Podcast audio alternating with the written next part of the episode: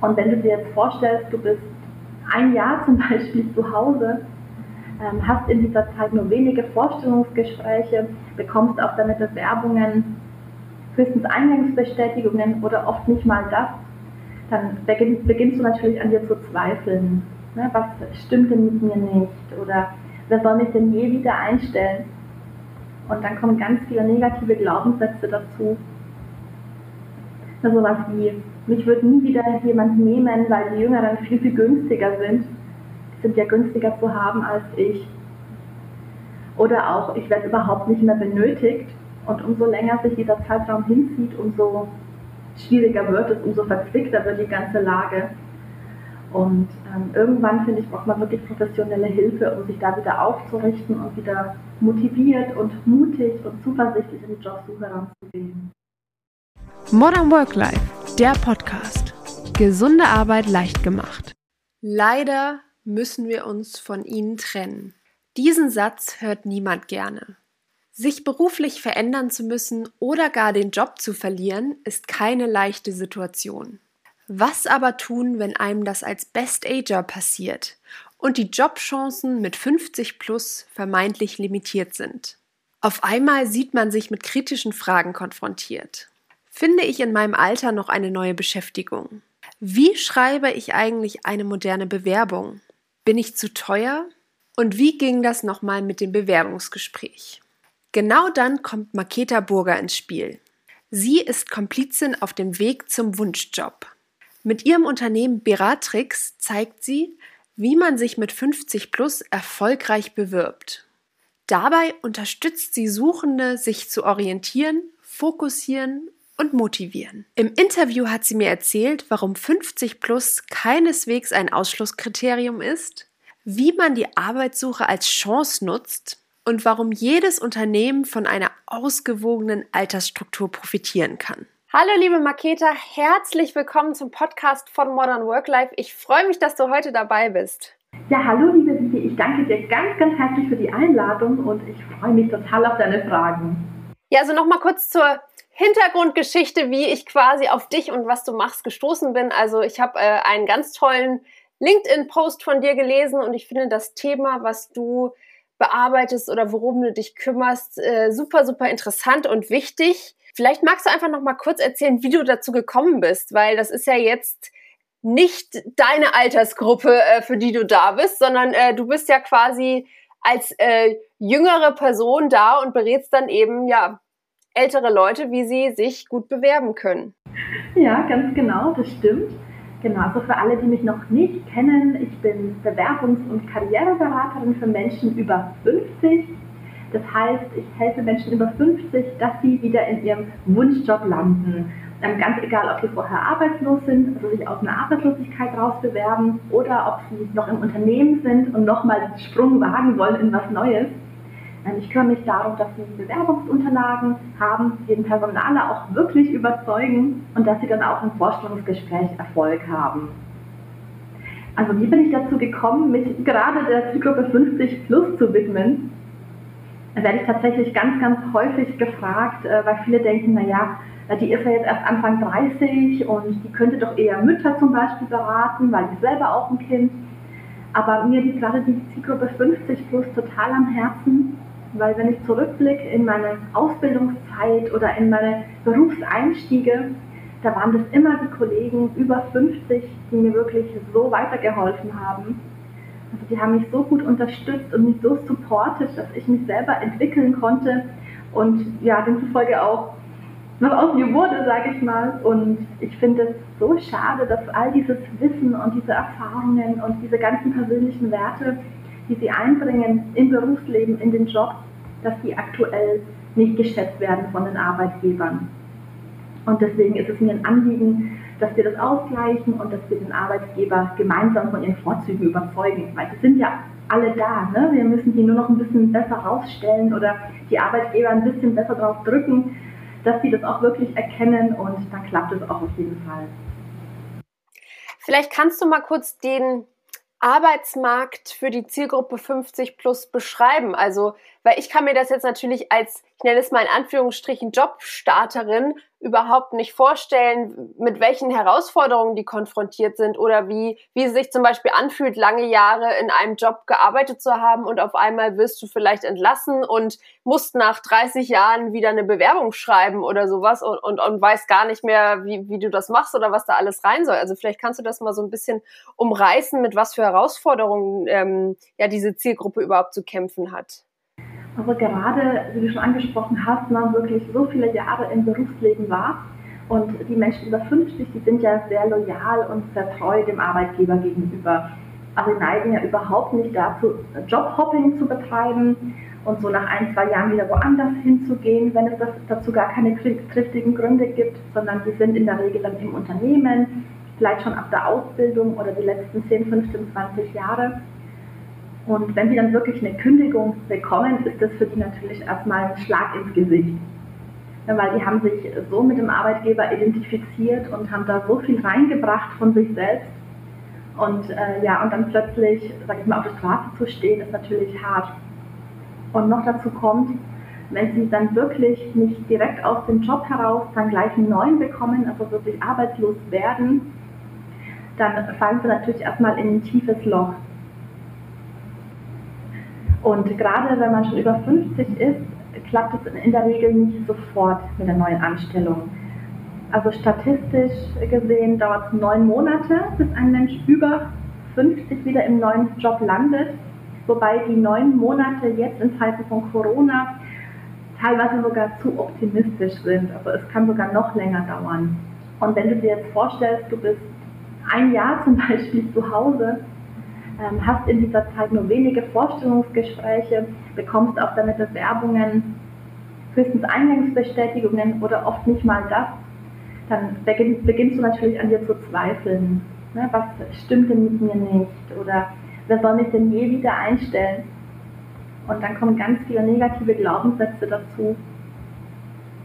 So was wie, mich wird nie wieder jemand nehmen, weil die Jüngeren viel, viel günstiger sind sind ja günstiger zu haben als ich. Oder auch, ich werde überhaupt nicht mehr benötigt. Und umso länger sich dieser Zeitraum hinzieht, umso schwieriger wird es, umso verzwickter wird die ganze Lage. Und ähm, irgendwann, finde ich, braucht man wirklich professionelle Hilfe, um sich da wieder aufzurichten und wieder motiviert und mutig und zuversichtlich in die Jobsuche ranzugehen. Und von der anderen Seite aus, so wenn man das aus Arbeitgebersicht betrachtet, kriege ich immer wieder mit, dass ganz viele Vorgesetzte, Chefs oder auch Personale noch die Vorurteile mitbringen, dass Mitarbeiter über 50 einfach ein großes Risiko sind. Also einerseits ein Risiko, weil sie häufig krank sind, andererseits ein Risiko, weil sie teurer sind und andererseits noch ein Risiko, äh, was die Zusammenarbeit betrifft.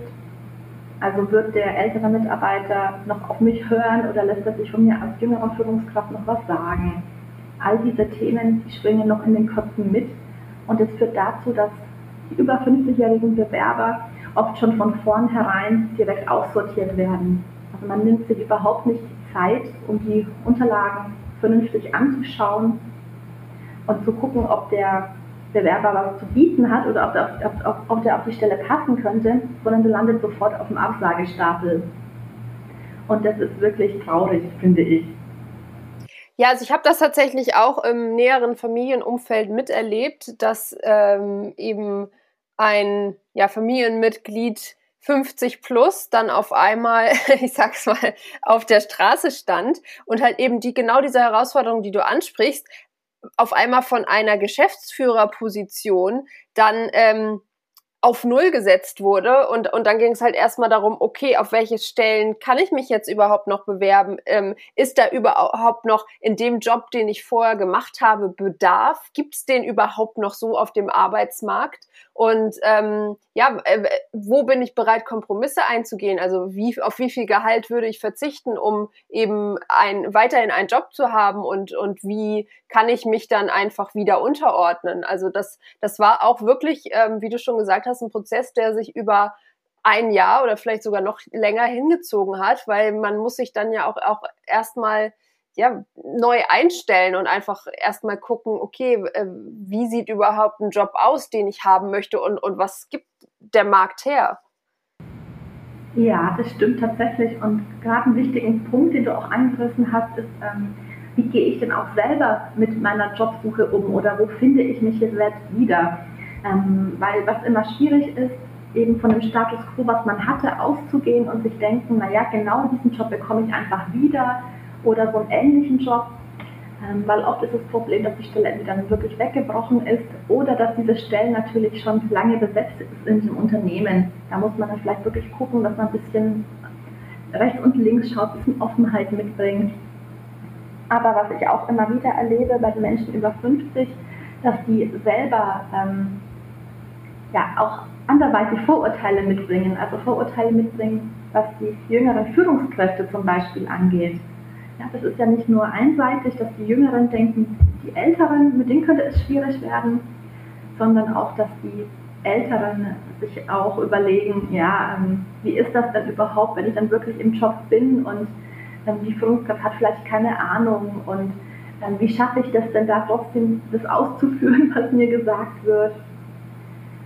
Ja, oder auch, ähm, ja, ich hatte tatsächlich auch einen ganz lieben Kunden, ähm, der hatte wirklich äh, große Bedenken, sich in einem jüngeren Team zu bewerben, weil er einfach dachte, er passt da nicht dazu. Und die Jungen, die sitzen nur da die ganze Zeit und zocken und ähm, die spielen in ihrer Mittagspause Tischtennis und das passt alles überhaupt nicht. Das kann ich mir gar nicht vorstellen, auch so digital, wie die arbeiten. Und äh, das Lustige war, er hat dann tatsächlich ein Vorstellungsgespräch in genau so einem Unternehmen bekommen ist dann dort hingegangen und hat gemerkt, wie professionell die arbeiten, die jungen Hüpfer. Und äh, wie gut es tatsächlich zusammenpasst. Der hat sogar dann einen Job bei denen bekommen und ist da auch bis heute und ist da total glücklich darüber, dass er sein, sein eigenes ähm, Mindset so ein bisschen anpassen konnte, dass er da hingegangen ist. Ne? Weil der hat vorher überlegt, tue ich mir das überhaupt an, gehe ich da hin, weil das passt ja eh nicht zu mir. Und es hat sich definitiv gelohnt sich da einzulassen, die Offenheit mitzubringen. Ja, da sprichst du einen guten Punkt an, dass es natürlich auf beiden Seiten Vorurteile gibt und dass, dass vielleicht beide Seiten irgendwie gehemmt sind und, und, und nicht den, ja, nicht den Blick über den Tellerrand wagen, um eben mal zu gucken, okay, vielleicht könnte ja auch etwas, was, was ich mir jetzt momentan gar nicht so vorstellen kann oder eine Unternehmensstruktur, wo ich noch nie drin gearbeitet habe, auch passend sein wie entwickle ich denn eine gute Bewerbungsstrategie? Also ähm, was sollte ich beachten, vielleicht auch im Gegensatz zu so den normalen Bewerbungstipps, die man überall findet? Also ähm, was gibt es da nochmal für speziellere Punkte, die ich vielleicht als 50-Plusser beachten sollte? Ähm, genau, und, und wie schaffe ich es halt, ähm, dass ich eben nicht die Vorurteile meine Bewerbungsstrategie bestimmen lasse? Also was ganz äh, viele machen, egal ob äh, jünger oder älter, ähm, die bewerben sich einfach, ne, also die machen eine Jobbörse auf und äh, googeln da nach Stellen, suchen nach Stellenanzeigen und bewerben sich auf ähnliche Stellen wie die, auf der sie schon gearbeitet haben oder auf der sie aktuell arbeiten. Und das Problem ist, wenn man zum Beispiel schon unzufrieden war auf dieser Art Stelle oder da einfach irgendwas nicht mehr gepasst hat, dann ist die Wahrscheinlichkeit sehr, sehr hoch, dass man im neuen Job, wenn man den bekommt, auch wieder unglücklich sein wird. Nach einer gewissen Einarbeitungsphase natürlich nicht sofort, weil am Anfang ist es ja alles noch spannend. So die ersten sechs, sieben, acht Monate, da ist es neu und aufregend. Aber irgendwann wird dann der Alltag kommen und dann kann es sein, dass wieder die gleichen Schwierigkeiten wie zuvor auftreten. Also anstatt sich auf einfach kopflos, sag ich mal, ganz bequem sich auf die Stellen zu bewerben, die man kennt, sollte man gründlich analysieren, wo man hin möchte. Und dazu gehört für mich auch, dass man sich bewusst wird über seine eigenen Werte. So welche Werte vertrete ich und welche Werte sollte dann auch das Unternehmen vertreten?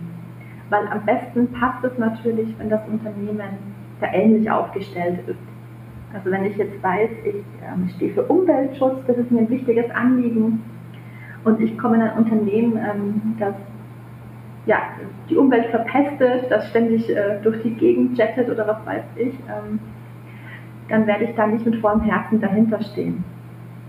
Und ansonsten empfehle ich auch immer, sich Gedanken darüber zu machen, wie genau der Wunschjob denn aussieht. Also dazu gehören die klassischen Rahmenbedingungen, Wie weit soll der entfernt sein von mir zu Hause? Und wie kann ich den erreichen? Mit dem Zug, mit dem Bus oder möchte ich fußläufig nur noch zur Arbeit haben? Wie viele Stunden will ich überhaupt arbeiten? Wie groß ist das Unternehmen? Aus welchem Umfeld? Aus welcher Branche?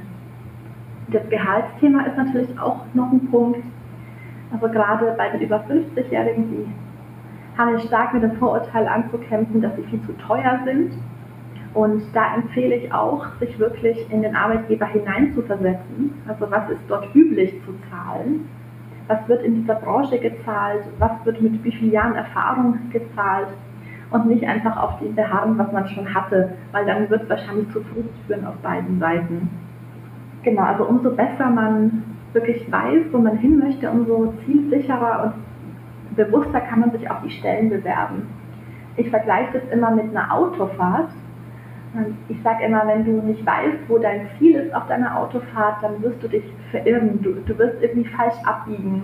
Du verzettelst dich im Dschungel der Möglichkeiten. Und du weißt nicht, wen du vielleicht als Beifahrer einpacken sollst. Und wenn ich das alles weiß, dann kann ich mein, mein Ziel viel sicherer anfahren. Ähm, ansonsten, was viele auch vor dem Bewerben nicht machen, was aber extrem wichtig ist und für mich das Entscheidende, dass man sich über seine Erfolge und Kompetenzen und Stärken klar wird. Also die über 50-Jährigen, die sind oft so bescheiden und stellen ihr Licht unter den Scheffel. Und ganz häufig habe ich den Fall, dass ich frage, was hast du denn schon erreicht in deinem Berufsleben? Oder was hast du auf dieser oder jener Stelle denn bewirkt? Und häufig kommen dann so verdruckste Antworten, naja, wir als Team haben dies und jenes geschafft, das war nicht mein, mein Anteil, das war Teamwork. Oder ich habe nur Tagesgeschäft gemacht, das war ganz normal, das war einfach der Job.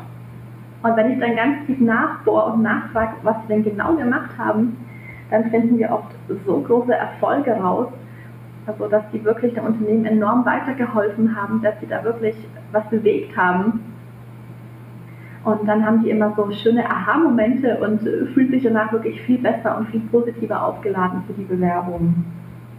Ich finde das total spannend, weil ich hätte jetzt tatsächlich eher das Gegenteil gedacht, dass, dass äh, diese Zielgruppe oder Altersgruppe eher, ich will jetzt nicht sagen arrogant, aber vielleicht eher denkt, das und das habe ich schon erreicht und die und die Ansprüche habe ich und davon weiche ich auch nicht ab und ich lasse mich auf nichts ein, was, was da drunter ist und ähm, alle Jobs, die quasi nicht meinem Niveau entsprechen, die lehne ich sowieso ab. Also das finde ich interessant, dass du sagst, nein, eigentlich ist es eher das Gegenteil, dass viele so ihr Licht, ihr Licht unter den Scheffel stellen und und ähm, ja, gar nicht so wissen oder zugeben oder selbst reflektieren, dass sie, was sie eigentlich alles schon erreicht haben.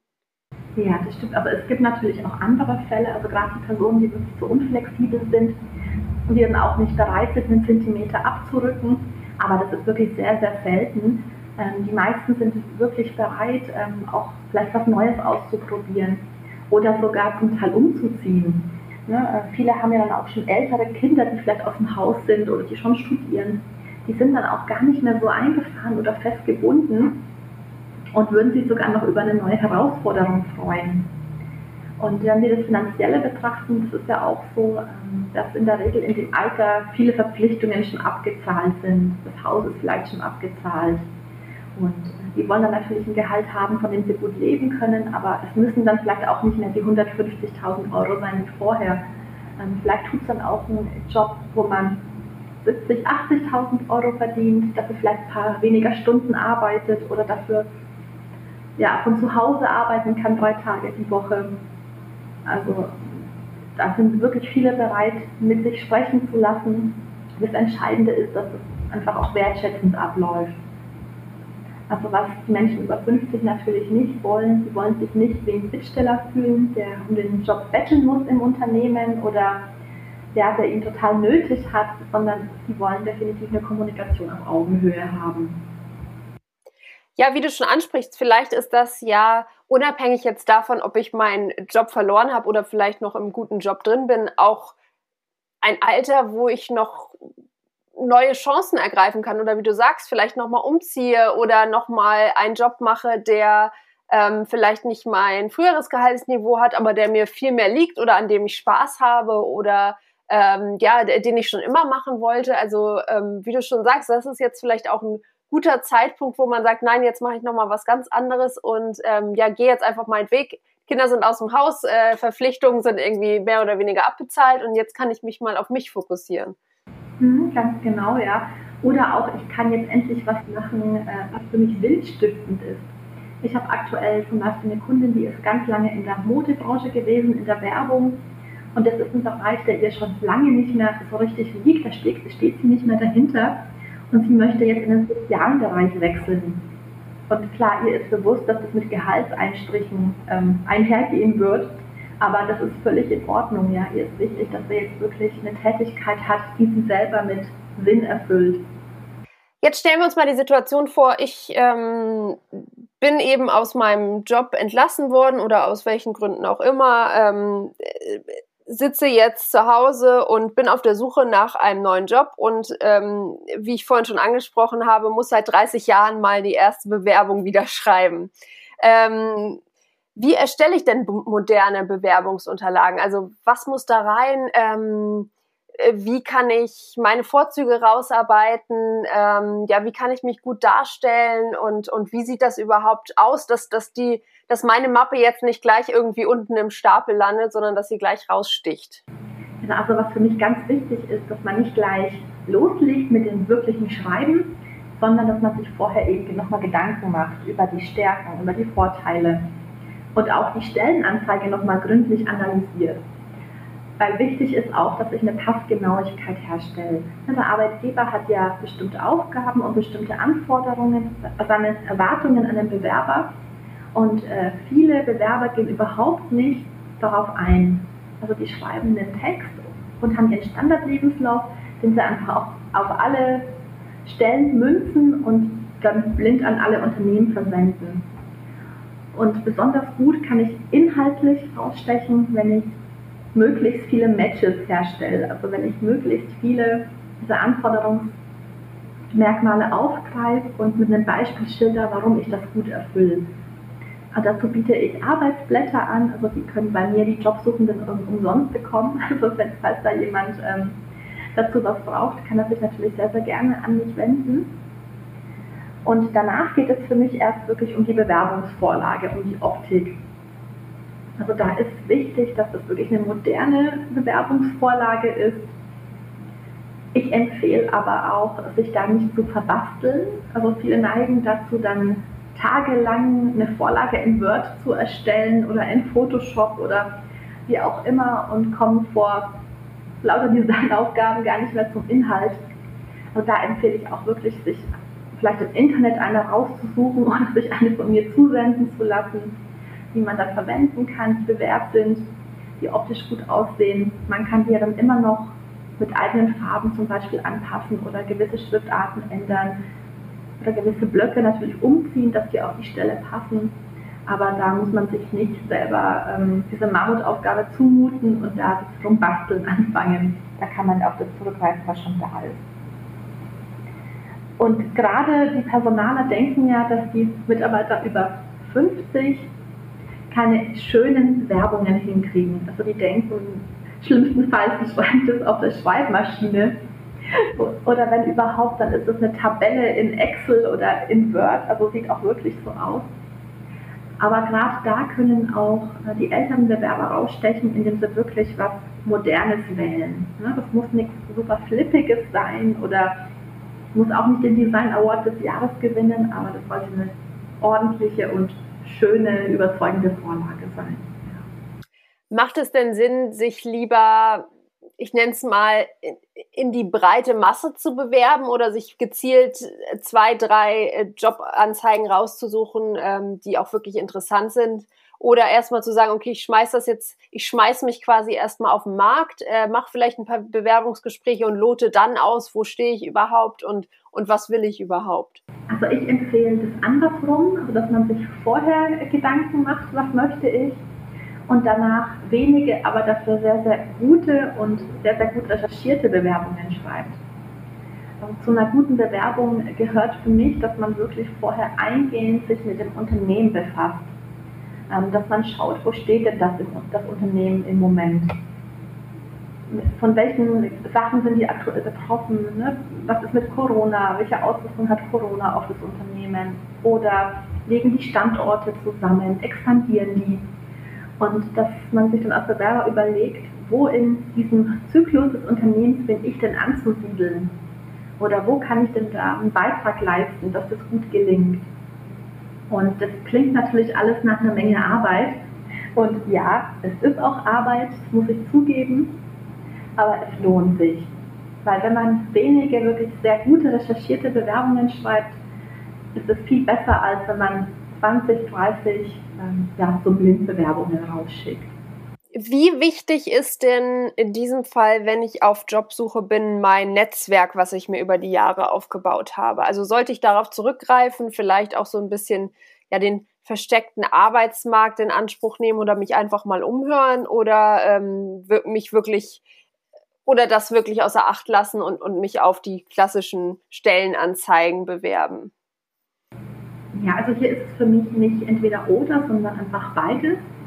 Und der verdeckte Arbeitsmarkt hat für mich wahnsinnig viel Potenzial, ähm, weil so rund zwei Drittel aller Stellen schaffen es auch gar nicht in die Öffentlichkeit. Also die Stellen, die werden niemals ausgeschrieben werden. Und wenn ich mir eine dieser begehrten Stellen schon vorab sichern kann, ist es natürlich klasse. Ähm, vor allem habe ich ja auch keine Konkurrenten auf dem verdeckten Arbeitsmarkt oder nur sehr, sehr wenige. Man muss sich ja so vorstellen, wenn man eine klassische Stellenanzeige findet in der Zeitung oder im Internet, auf die bewerben sich ja viele, viele andere Bewerber auch. Und da lande ich natürlich ähm, ja auch einen ganzen Stapel von Bewerbungen. Und wenn ich mir eine Stelle gesucht habe über einen verdeckten Arbeitsmarkt, vielleicht auch eine Empfehlung sogar, dann habe ich da eine ganz andere Ausgangsbasis. Dann komme ich da an im Personalbereich oder beim Unternehmensinhaber und bin vielleicht der Einzige, der sich dort vorstellt. Und wenn ich da überzeugend aufzeigen kann, dass ich genau der richtige Kandidat bin, dann habe ich ja enorm gute Chancen, den Job zu kriegen. Das heißt, ich empfehle sogar am besten noch vor dem Arbeitsloswerden, wenn man schon frühzeitig weiß, schon da das Netzwerk anzuwerfen oder sein Also die allerbeste Möglichkeit wäre natürlich, sein Netzwerk immer fortlaufend zu pflegen, also auch wenn man noch im Job ist und noch gar keine Wechselabsichten hat. Das ist natürlich das Allerbeste. Hm, klar, aber wenn man das nicht hat, dann sofort ab Kenntnis von der Kündigung oder ab dem Moment, wo man weiß, ich möchte da raus, dann wirklich das Netzwerk anzuwerfen. Und da empfehle ich auch, möglichst kreativ zu werden. Also wenn man ans Netzwerk denkt, ähm, denken viele vielleicht nur an die Kollegen, die man jetzt hat oder an den Partner, an den Ehegatten. Aber es werden ganz viele Kontakte vergessen, die man auch hat, die man sich im Laufe der Jahre angeeignet hat oder wenn man schon jemanden getroffen hatte. Aus dem Studium, aus der Ausbildung, vielleicht sogar die Nachbarn oder Menschen aus Vereinen, äh, aus irgendwelchen Initiativen, Bürgerbewegungen ähm, gerade wenn man regional gut vernetzt ist, ist es natürlich klasse. Also einfach, ich empfehle wirklich ein Mindmap zu erstellen oder eine große Liste mit verschiedenen Kategorien, wo man einträgt, wen man alles kennt. Und wenn man das gemacht hat und all diese Kontakte reaktiviert hat und für sich als Jobhelfer gewinnen konnte, dann kann man sogar noch einen Schritt weiter gehen und die Kontakte befragen dazu, wen die noch so kennen. Also das ist dann das eigene erweiterte Netzwerk. Das sind die Menschen, die man selber noch nicht kennt, aber die die eigenen Kontakte kennen. Und dort hat man auch einen riesigen Vorteil, weil dann die Menschen, die einen selber schon kennen, einen direkt weiterempfehlen können. Oder die können unverbindlichen Gesprächstermin herstellen. Genau. Man kann natürlich auch Social Media dafür nutzen. Das ist perfekt in der aktuellen Zeit. Also Xing und LinkedIn warum nicht einfach hergehen und ein paar ehemalige Kollegen mal auf Xing buchen? Ja, also ich finde, umso breiter man sich da aufstellt und umso schneller man da auch reagiert, umso schneller man da wieder Kontakte herstellt, umso größer sind dann auch die Chancen, schnell wieder im neuen Job zu landen. Und parallel dazu, klar, kann man sich natürlich auch auf, auf, auf ausgeschriebene Stellen bewerben. Oder als dritte Möglichkeit eine Initiativbewerbung schreiben. Du hast es gerade schon angesprochen. Ähm, Im besten Falle sollte ich meinen potenziellen Arbeitgeber davon überzeugen, dass ich der richtige Mann oder die richtige Frau für den Job bin. Ähm, wie sieht das denn jetzt aus, wenn ich im Bewerbungsgespräch bin? Wie kann ich denn meinen Arbeitgeber oder mein Gegenüber von meinen Stärken überzeugen? Äh, wie, wie komme ich selbstbewusst drüber? Wie, wie zeige ich, dass ich weiß, was ich will oder, oder dass ich diesen Job haben möchte? Und wie sieht das aus, wenn mein Gegenüber jetzt zum Beispiel einfach mal 20 Jahre jünger ist als ich und äh, ich mich in dem Moment vielleicht ein bisschen unwohl fühle oder ähm, ja, das äh, dann eben in, in, eine komische Situation sein könnte? Also ich denke, das Wichtigste ist, dass man sich äh, von diesen Bedenken befreit. Also dass man wirklich selbstbewusst und offen und optimistisch an die Sache rangeht. Aber wenn man schon unwohl ins Gespräch startet, dann wird sich das auch bestätigen. Dann wird man keine Situation vorfinden, dass der neue Chef vielleicht unsympathisch ist oder man denkt, auch jeder ist ja schnöselhaft. Deswegen einfach wirklich vorher versuchen, sich selbst positiv aufzuladen, dass man schon gut starten kann. Insbesondere ist mir da auch die Vorbereitung wichtig das heißt, man sollte wirklich die Infos parat haben, die man für das Forschungsgespräch braucht, sich nochmal einlesen in die wichtigsten Sachen des Unternehmens, in die Aufgaben und sich auch überlegt haben, wie ich belegen kann, dass ich die Anforderungen erfülle. Ne, viele ähm, schreiben einfach hin, ja, ich erfülle das, äh, was dort in der Ausschreibung steht, aber belegen das nicht mit Beispielen. Und spätestens im Forschungsgespräch wird es ja auf den Prüfstand gestellt. Ähm, heutzutage sind Beispiele noch wichtiger als früher. Also ich möchte ja nicht nur, dass jemand sagt, naja, ich kann irgendwas, sondern ich möchte auch nachprüfen können, wie geht er an Aufgaben heran, welche Einstellungen hat er denn zur Arbeit oder welche Rolle würde er auch im Team einnehmen. Das heißt, ich werde als Personale wahrscheinlich möglichst viele Fragen stellen, die mich einschätzen lassen, wie die Person tickt. Und dazu empfehle ich, dass man sich wirklich gerade zu den eigenen Stärken oder auch Schwächen Beispiele überlegt.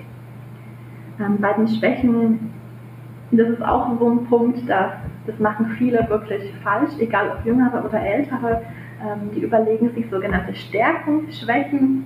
Ähm, das wurde ja früher immer empfohlen. Ähm, sucht euch Schwächen raus, die eigentlich so versteckte Stärken sind, sowas wie neugierig oder zu ehrgeizig, ungeduldig, solche Dinge. Aber das, ja, das wissen mittlerweile auch alle Personaler, dass das so ist und sein sollte und da wird man dann nicht ernst genommen oder noch schlimmer, man verärgert dann den, das Gegenüber. Also ich empfehle da, dass man sich Schwächen überlegt, die erstens natürlich nicht ähm, entscheidend sind für den Job, also dass man sich nicht ins Ausschießt, wenn man diese Schwäche nennt, also wenn ich jetzt als Buchhalter mich irgendwo bewerbe und ich sage, ich kann nicht exakt arbeiten ne, oder ich habe kein Zahlenverständnis, dann ist das natürlich nichts. Aber dass man sich wirklich eine Schwäche überlegt, die auf einen selber auch real zutrifft, also die ehrlich ist. Ne, diese ähm, Schwächen, die man im Internet googeln kann, das ist immer fürchterlich. Also die kennen auch alle Personale. Und dann sollte man auch zeigen, dass man an dieser Schwäche, die man hat, schon arbeitet oder schon erfolgreich die bisschen abgeschwächt hat. Also dass man zeigt, ähm, ich nehme wahr, dass ich diese Schwäche habe, also ich bin jemand, ich kann reflektieren, ich kann mich selber realistisch einschätzen. Für mich wirklich eine sehr wichtige Fähigkeit, egal ob jetzt im privaten oder im Berufsleben. Und dass ich dann auch Potenzial erkenne, daran zu arbeiten. Dass ich mir selber kreativ überlege, wie kann ich denn diese Schwäche abmildern oder kann ich zum Beispiel einen Kurs besuchen? Kann ich mir einen Mentor suchen? Kann ich ähm, eine neue Sprache lernen? Kann ich mich selber in irgendeine Fachliteratur einlesen? Und dass man wirklich ganz klar dann zeigt, dass man da schon dran gearbeitet hat. Und bei den Stärken ist es das Gleiche, nur in umgekehrt. Und dort überlegt man sich wirklich, wann habe ich denn meine Stärken bewiesen? in welchen konkreten Situationen im Job kann ich die immer einsetzen? Was sagen meine Vorgesetzten, wenn sie mich loben? Oder mit welchen Problemen, mit welchen Herausforderungen kommen immer die Kollegen zu mir? Wo bin ich das Ass? Wo kann ich wirklich elementar weiterhelfen? Wo kann ich was bewegen? Und ähm, im Idealfall kann man diese Stärken oder Erfolge auch noch mit Zahlen, Daten, Fakten belegen. Dann wird das Ganze noch ein bisschen griffiger. Also im Vertrieb zum Beispiel ist es natürlich ganz einfach. Dort kann ich sagen, ich habe so und so viele Neukunden gewonnen oder ich habe so und so viel mehr Umsatz beschert. In ja, anderen Querschnittsfunktionen zum Beispiel wird es ein bisschen schwieriger, aber auch da kann man ein bisschen Kreativität, auch messbare Erfolge auf jeden Fall herstellen. Was mache ich denn jetzt, wenn ich äh, quasi deine ganzen Empfehlungen befolgt habe und, und äh, vielleicht schon ein, zwei Bewerbungsgespräche hatte oder Bewerbungen rausgeschickt habe, aber noch keine positive Resonanz bekommen habe und das zieht sich und zieht sich. Also wie schaffe ich es, dran zu bleiben und mich selbst zu motivieren und ähm, ja quasi zu sagen, ich schaffe das und äh, am Ende dieses Weges steht irgendwo ein Job für mich, äh, der zu mir passt und ähm, ja, den ich haben möchte. Ja, also der erste Schritt wäre für mich wirklich nochmal in sich zu gehen und realistisch ähm, versuchen einzuschätzen, wie gut die Bewerbung denn schon ist. Aber wenn man wirklich lauter Absagen bekommt und es sich häuft, wenn es 10, 20, 30 Stück werden, ähm, dann wäre mir persönlich das auch lieber, wenn ich vielleicht nochmal ein Profi drüber schauen lasse, ob das wirklich auch alles so passt. Wenn das nur zwei, drei Absagen sind, das ist völlig normal. Also da muss man wirklich äh, noch nicht ähm, ja, anfangen, den Kopf zu zerbrechen, aber wenn es sich häuft, dann einfach nur noch mal abklären, dass es nicht an den Unterlagen liegt. Und äh, danach, wenn die Unterlagen gut sind, kann man die ja mit gutem Gewissen absenden, dass man, man wirklich sagt, ja, ich habe mein Bestmöglichstes getan, die Bewerbung ist ähm, möglichst gut. Und auch dann kann es natürlich passieren, dass es nicht auf Anhieb klappt. Also gerade jetzt in Corona-Zeiten ist wirklich so viel Durchhaltevermögen gefragt ich hatte jetzt auch schon Kunden, die hatten Vorstellungsgespräche vereinbart für November zum Beispiel. Und die Unternehmen haben die kurzfristig abgesagt und haben gesagt, wir verlagern jetzt unser Auslaufverfahren auf Februar nächstes Jahr. Das heißt, die hängen jetzt wieder drei Monate in der Luft. Und das ist natürlich eine frustrierende Phase. Wie kann man der begegnen? Ja, also einerseits sich selbst was Gutes tun aber der schlechteste Weg ist für mich wirklich nur zu Hause äh, zu sitzen und äh, ja, nur, dass sich die Gedanken nur noch um das Bewerbungsthema drehen und über die Misserfolge, sage ich mal, sondern ja einfach an was Positives denken. Ja, seinen Hobbys nachgehen, Weihnachtsgeschenke einkaufen, was weiß ich, Plätzchen backen, Sport treiben, spazieren gehen in der Natur, das ist auch immer gut. Also sich nicht hinter zugezogenen Vorhängen zu Hause zu verstecken. Ähm, ja, aktuell auch wieder schwierig im Lockdown, ich weiß, super Tipp. ähm, aber auch im Lockdown kann man auf jeden Fall ähm, Sachen machen, die einem gut tun, die für die Psyche förderlich sind. Ja, und wenn es dann wirklich um die Bewerbungen geht, ähm, ja, empfehle ich auch wirklich mal eine Gedankenpause einzulegen. Ja, also wenn man sein, sein Soll erledigt hat in der Woche. Man hat seine Bewerbungen abgeschickt.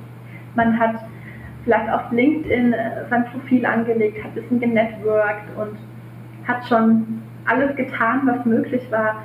Dann soll man sich auch mit gutem Gewissen zurücklehnen und sich entspannen und sich wieder anderen Aufgaben widmen. Ja, und danach einfach nicht die Hoffnung verlieren und sich wirklich denken, ja, mein Traumjob, der wartet schon auf mich und wenn es bisher noch nicht geklappt hat, dann sollte es einfach nicht so sein, weil der richtige Jackpot-Job, der ist schon da draußen und ich werde ihn bald bekommen.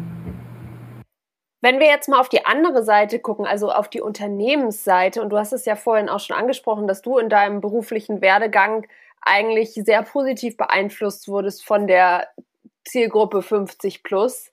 Ähm, was macht denn eine gute Unternehmensdemografie aus? Also ähm, wie kann ich meine ja, Prozesse, meine Unternehmenskultur so gestalten, dass ich den Austausch zwischen den Generationen aktiv fördere und ähm, dass sich jede Altersgruppe willkommen und wohlfühlt.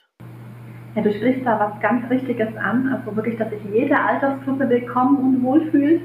Also für mich ist der beste Weg, dass man auf möglichst diverse Teams setzt, also auch Teams mit unterschiedlichen Altersgruppen oder auch mit unterschiedlichen Bildungshintergründen. oder auch mit unterschiedlicher Herkunft. Also wenn das Ganze möglichst divers ist, dann profitiere ich davon, dass ich möglichst viele Einflüsse habe, möglichst unterschiedliche Meinungen. Und dadurch wird auch das Team am erfolgreichsten. Und wie kann ich mich als Arbeitgeber so darstellen, dass das wirklich so ist? Also man erlebt es ja immer wieder, dass sich Unternehmen auf die Firmen-Homepage oder in irgendwelche Ausschreibungen, was sie reinschreiben, ja, wir sind total divers und wenn man dann reingeht ins Unternehmen, merkt man, naja, also nee, divers ist es definitiv nicht. Mm. Also ein Stichpunkt ist für mich wichtig, ähm, einmal die gesunde Führung.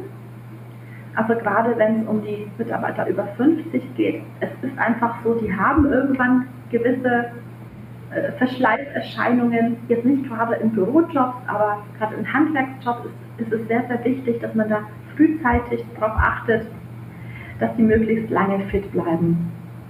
Ich kann da, ich kann durch kleine Sachen so viel bewirken.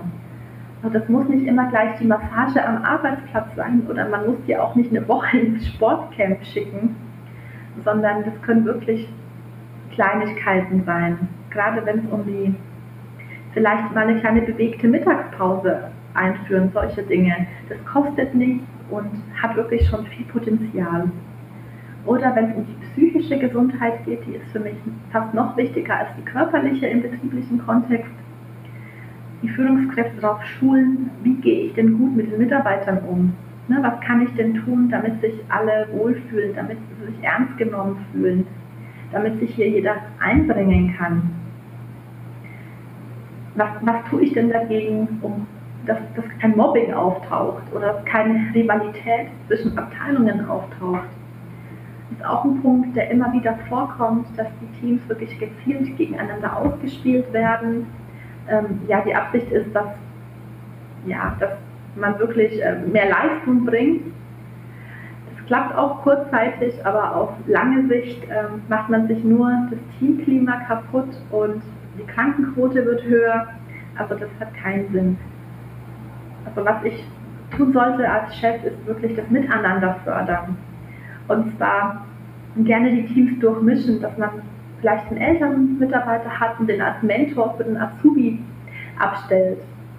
Gerade, dass die beiden sich bereichern. Da profitiert dann der Ältere von den, von den frischen Ideen des Jüngeren, vielleicht von seinen tollen PC-Fähigkeiten, die er hat. Und ähm, der Azubi, der lernt vom Älteren, also wie der Laden läuft. Ne? Der hat einen Überblick und der kann ihn da richtig gut einweisen. Ja, und dazu gehört für mich auch, dass man nicht die älteren Mitarbeiter zwangsläufig ausschließt aus wichtigen Projekten oder auch von Weiterbildungen. Das kommt leider immer wieder vor. Da habe ich ganz viele Kunden, die sagen, ich hatte so Lust, mich dann noch weiterbilden zu lassen, vielleicht im Bereich Datenschutz oder zu einer internen Funktion. Und dann hat mein Teamleiter gesagt, nee, ähm, das müssen die Jüngeren bei uns, das dürfen nur die Jüngeren. Aber das ist genau der falsche Weg. Also ich würde gar nichts Besonderes machen für die Älteren, sondern die einfach nur ja, wie den Rest behandeln letztendlich. Ja. Ich habe mich auch vor einiger Zeit intensiver mit dem Thema Arbeitsplatzerhaltung beschäftigt und äh, da war eigentlich so das Fazit, dass die Lernfähigkeit oder die Lust aufs Lernen beziehungsweise das Wissen zum Beispiel um neue Technologien, neue Prozesse, Digitalisierung überhaupt nichts mit dem Alter zu tun hat, sondern immer damit, wie Unternehmen mit dem Alter umgehen, was für eine Unternehmenskultur sie haben, inwieweit eben ältere Mitarbeiter integriert werden und wie du gerade sagst, auch noch gefördert werden und ähm, ja, da habe ich einfach gesehen, dass es auch ganz, ganz viele innerbetriebliche Maßnahmen gibt, wie zum Beispiel so ein, so ein Tandem-Programm oder äh, zum Beispiel interne Praktika für, für ältere Mitarbeiter, dass die eben einfach nochmal ihren Wissensschatz erweitern können und ähm, ja, einfach dazu lernen und äh, dass eben diese, diese Lernfähigkeit nicht altert. Ja, genau, das stimmt. Ja, und ich finde auch, dass man gerade auch mit über 50, äh, die haben ja wirklich Lust, was Neues zu lernen. Also gerade wenn du schon 10 oder 15 Jahre auf dem gleichen Arbeitsplatz bist, da bist du ja wirklich offen für Neues. Und wenn dir das immer verwehrt wird, ist das wirklich frustrierend. Dann wirst du dich natürlich auch nicht mehr melden in Zukunft für solche Themen. Und dann heißt es wieder, ah ja, der ist ja eh nicht interessiert. Ne, aber gerade das ist der Teufelskreis, den man doch brechen muss. Und ähm, es geht natürlich auch in die andere Richtung, dass man das Wissen, was die älteren Mitarbeiter haben, nicht verkümmern lässt oder dass man es nicht gehen lässt aus dem Unternehmen, bevor es übergeben wurde. Ähm, ich weiß noch, vor einiger Zeit gab es große Abfindungswellen in vielen größeren Unternehmen. Da wurden viele Mitarbeiter mit 55 alle in den Vorruhestand geschickt oder mit einer guten Abfindung äh, gegangen und viele haben es natürlich angenommen, weil es lukrativ war. Aber vorher wurde überhaupt nicht darauf geschaut, dass sie das Wissen noch übergeben können. Und das ist natürlich fatal, ja. Aber ich kann das natürlich frühzeitig machen, wenn ich weiß, ein Mitarbeiter scheidet aus, geht in Rente oder geht vielleicht wirklich mit einer Abfindung, dass ich mir gezielt überlege, wie kann ich denn das letzte Jahr, was ich mit dem zum Beispiel noch habe, sinnvoll gestalten. Na, wie schaffe ich das denn, dass der mir noch möglichst lang erhalten bleibt? Da gibt es auch die Möglichkeit, ja, eine gute Übergabe natürlich zu machen oder auch diesen Ausstieg gezielt zu planen, dass man immer mehr Aufgaben schon an andere verteilt. Also gibt es auch wirklich diverse Möglichkeiten. Ja, ich denke auch, dass es auf jeden Fall sinnvoll ist, sich mit dem Thema älter werden oder ältere Belegschaft frühzeitig zu beschäftigen als Unternehmen und nicht erst, wenn vielleicht schon psychische oder körperliche Probleme aufgetreten sind und auf einmal ähm, der Mitarbeiter entweder entlassen werden muss oder schnell ein neuer Arbeitsplatz gefunden werden muss für ihn oder eine neue Tätigkeit. Ähm, das macht auf jeden Fall Sinn, dieses Thema aktiv in die Unternehmenskultur mit einzubinden und im Vorfeld schon zu gucken, okay, was haben wir überhaupt für einen Altersdurchschnitt? In unserem Unternehmen, ähm, äh, was für Mitarbeiter werden wir in Zukunft brauchen, mit was für einem Erfahrungsschatz und, und wie können wir eben die Mitarbeiter, die wir haben, aktiv fördern und eben auch noch im, im höheren Alter gut einsetzen. Ja, definitiv. Und das sogar noch vor der Gewinnung. Ne? Also dass, dass man sich wirklich hinsetzt und sich überlegt, wie möchte ich mich denn in Zukunft aufstellen und dann die Sprache auch in den Stellenausschreibungen schon aufgreift. Na, man kann ja als Arbeitgeber auch die Stellenausschreibungen so gestalten und so schreiben, dass sich Ältere davon angesprochen fühlen. Und dann ist für mich tatsächlich auch der Schlüssel, dass man das auch wirklich lebt als Arbeitgeber, was man sich auf die Fahne geschrieben hat. Ja. Und meine Erfahrung ist, dass gerade viele Unternehmen, die gar keine so gute Online-Präsenz zum Beispiel haben oder die gar nicht so viel erzählen in die Richtung, dass die das am allerbesten schon machen. Also das war auch ein Tipp für mich an Jobsuchende. Ähm, versucht einfach, euch auch Unternehmen rauszusuchen, die vielleicht noch ein bisschen unter dem Radar sind oder ähm, die nicht so marktsteuerisch unterwegs sind und schaut da einfach auch mal rein, weil vielleicht ist da auch eine verborgene Perle schon dabei.